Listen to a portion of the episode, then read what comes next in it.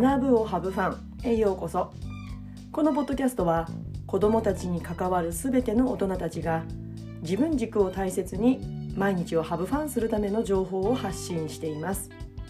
えー、皆さんおはようございます。自分の働き方は自分で選ぶフリーランスティーチャーのじゅんじゅんです、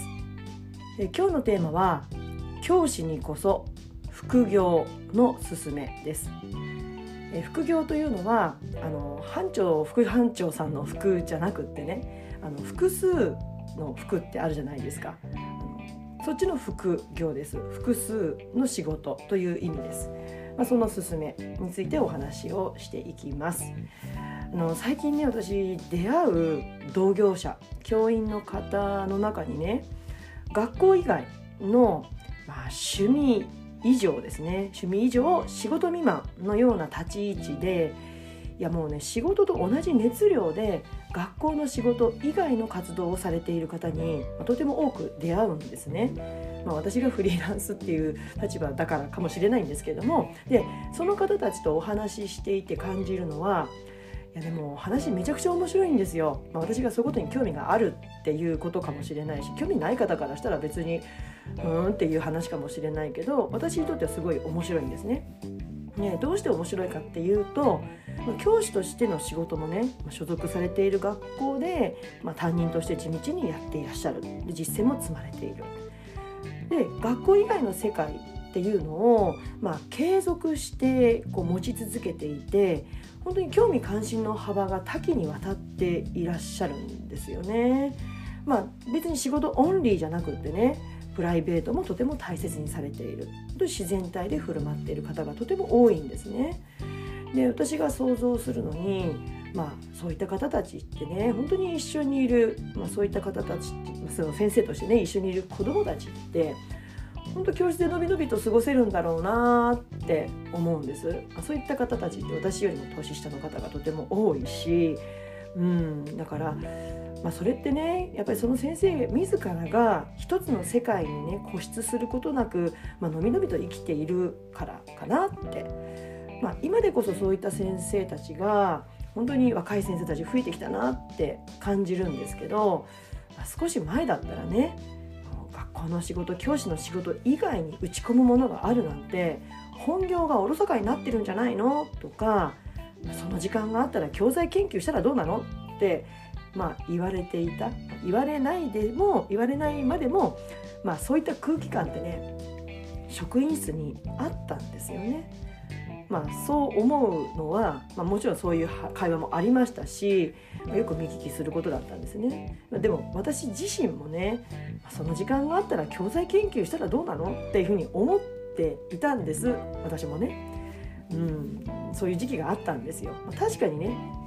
時期によってはやっぱり教材研究だけでも精一杯で他にねすることはできないっていう時期があってもいいと思うしでもね私今はそう思わないんです。もしかしたらそういう時期かもしれない。でもその人がそれを選択するんであればその人にとって必要。うん。ただまあ教師にはね教材研究はもちろん大事だし、まあ、それは外しちゃいけない。だって授業のクオリティが下がる。ね。本業は教師という子どもと関わる仕事なわけですから。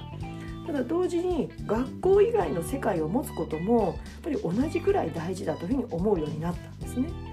だから今日は学校以外の世界を持つ、まあ、お金が発生するとかしないとかっていうことよりも教師が仕事以外の世界を持つ複数の、まあ、仕事というか没頭する世界を持つことの大切さについて私の体験も含めてシェアしたいと思います。まあこういうことを言うとねえ学校の先生って他の仕事しちゃダメなんじゃないの、ね、副業禁止でしょ公務員は？っていう方が多いしまあ私もそう思ってました。で実はそれって全て禁止じゃないんですよね。こういったものであれば OK だし管理職や委員会の方に許可を得れば OK というものもあるんですよね。まあ、それで収益を得ている方もいる。まあ、実際こうあのお家がお坊さんお寺さんだとお経をあげなきゃいけないとそういった場合にはあのお布施としてお金いただくじゃないですか。それは OK なんですよね。あとは、うん、教育関係の書籍を執筆したりとか雑誌に投稿するとかっていうことで収益を得るっていうこと、まあ、過去も私ありましたけれどもそういったことはちゃんと報告すれば OK なんですよね。うん、で今は私はフリーランスティーチャーとして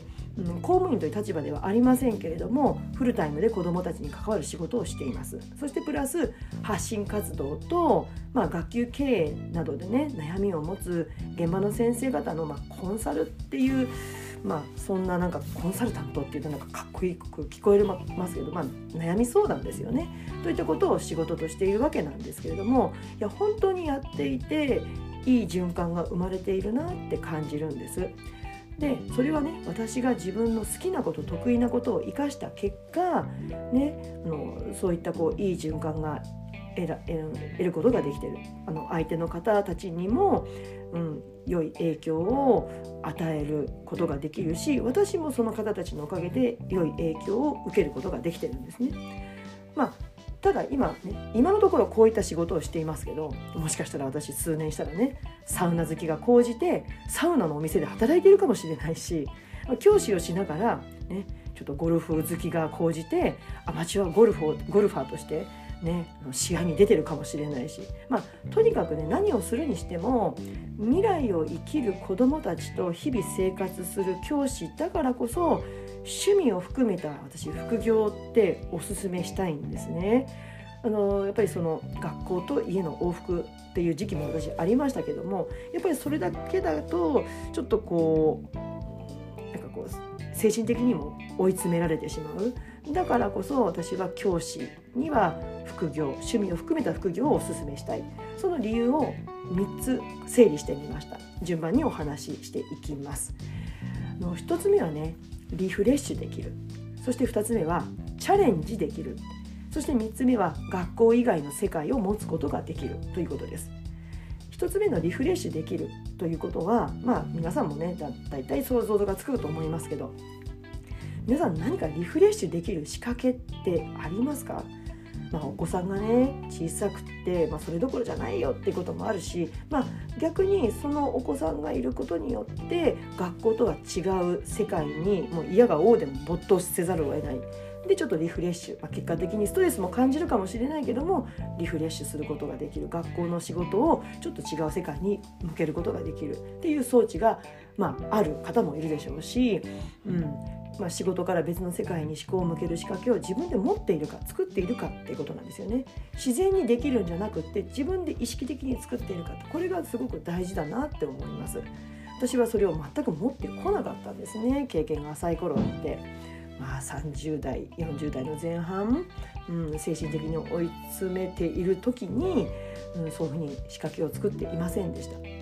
いや私もわかるんですよ。いやそんな疲れていてそれどころじゃないよ。そんなパワー残ってないよ。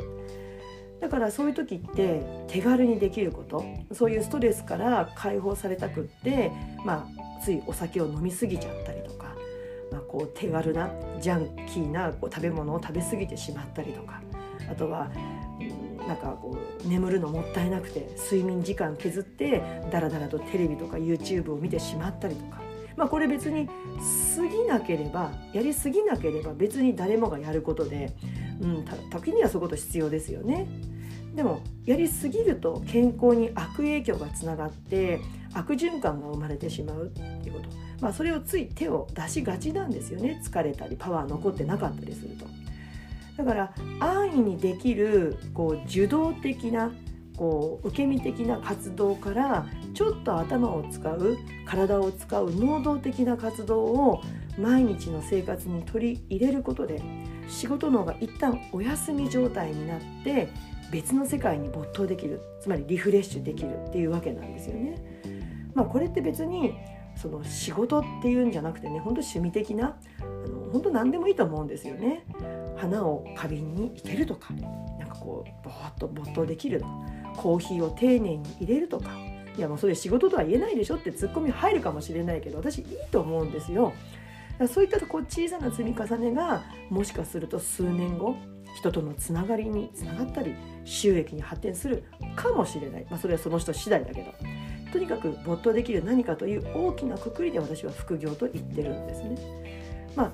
2つ目のチャレンジできるってことについては、まあ、教師の仕事って目の前の子どもたちが毎年違うし、まあ、時代とともにね必要とされている教師のスキルも変化してるじゃないですか。私がね10年20年前だったらそんなね ICT パソコンももちろん出てきましたよあの使うようになりました。でも今みたいにタブレット1人1台なんてなかったわけですよね。もう新しいことを覚えないとやっぱりやっていけないわけですよ。日々チャレンジングであることは間違いない。ただそれ以外の仕事複数の仕事を持つことでやっぱりこれまでしなかったような小さなチャレンジが目の前に現れてくるんですよね。私のことを例に挙げると私こうしてブログとかポッドキャスト YouTube を通して発信活動をしているんですけれども、まあ、例えば、ね、YouTube を始める前っていやどうやってそれ YouTube ってチャンネル自分で持つんだろうって全く分かんなかったんですよね。だから YouTube の始め方なんてこうググってアカウントの取り方とかホーム画面の作り方とか動画編集の仕方とかをもう調べまくって一つ一つ手探りで進めていったわけですよ。まあ、もちろんまだまだわからない機能とかたくさんあってどうやってやるんだろうってそこまで手が回らないこともあるけどやる前はやりたいけどなんか大変そうだなって感じていた。でもいざやっていくとそれほど難しいことではないし、まあ、ありがたいことにね今は丁寧にやり方を解説した、まあ、テキストブログやだから動画ですよね。そういったものがたくさんあるのでそれをもとに一つ一つ手順を進めていけばもうそれこそもう708090100ねあのやる気になれば小さい子供でもねまあ、それも確実に高学年の子たちだったらできちゃうと思います。YouTube のチャンネルくらい解説できちゃうんですよね、まあ、こうしたチャレンジを積み上げた先にあるのはやっぱりそこまで積み重ねることができたやっぱり自信だと思うんですよね。未知なことでもできたっていう自信、まあ、それをやっぱり子どもたちと一緒にいる教師っていくつになっても感じていられたらなんかこう新鮮な気持ちで子どもたちのできるようになったこともぱりねできるようになるって難しいわけですよ。うんそこまでねやっぱりこう粘り強くチャレンジしないとできないしそうするとやっぱり心から喜び合えるんじゃないかなって思うんですね。で最後に3つ目です。学校以外の世界を持つことができるこれ別に深い人間関係じゃなくっても多様な人との出会いが自分の偏りがちな考え方に刺激を与えられるっていうことなんだと思うんですよね。30人前後の子どもたちとその向こう側にいる保護者の方のものの見方とか考え方決して自分と同じではないということをもっとね自覚的になって決してね良い悪いのジャッジをせずにじゃあ子どもたちのために何ができるのかって一緒に考えていける柔軟さが必要なんだなって、まあ、過去ね私めちゃくちゃかたくなだったので、まあ、その自分を振り返って感じるんですよね。まあ、そのためにやっぱり自分の思い込みを「えそれ本当?」って一人ツッコミを入れられるような環境つまりいろんな人と出会う環境に自分を身を置かないとつい自分の考えが正しいって勘違いしてしまう、まあ、そういった自分の状況や教室になってしまうんじゃないかなと思います。まあ、学校の教師って学校を卒業してね、再び学校の中に入るそれ以外の世界知らないってよく言われますよね。ただ私あのそれ以外の世界を知らない時期ももうその人が望むなら必要だと思うんです。ただあることをきっかけに外の世界とつながる時期もまた必要。だから教師が未知なる世界を経験することは日々未知なる世界を経験している子どもたちと一緒にいるのであればやっぱり大事だな。